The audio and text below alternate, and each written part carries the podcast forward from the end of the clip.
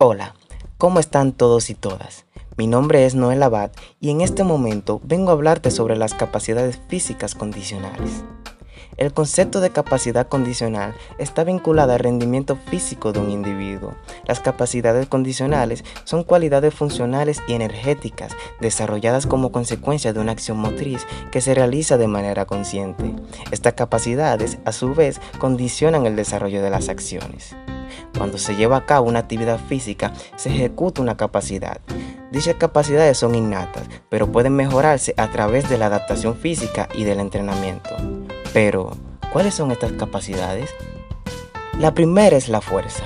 La fuerza es la capacidad para vencer una resistencia por medio de un esfuerzo muscular. Esta capacidad nos permite levantar objetos pesados o moverlos, arrastrarlos, tensar un arco para disparar una flecha o incluso soportar nuestro propio peso corporal.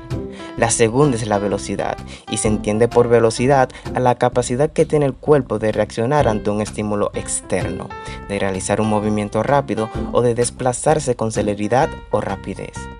La otra es la resistencia y es la capacidad que tiene el ser humano de soportar la condición de cansancio que produce el ejercicio físico. Asimismo, la resistencia involucra mantener el esfuerzo durante un tiempo determinado. Por último, pero no menos importante, la flexibilidad. Y se puede decir que la flexibilidad es la suma de la elasticidad muscular y la movilidad de las articulaciones. Cabe destacar que para llevar a cabo todas acciones que exige un deporte en particular, disminuyendo al mínimo el riesgo de lesiones, es necesario gozar de una amplitud de movimiento. Gracias por su atención, espero que les haya gustado y nos vemos en la próxima.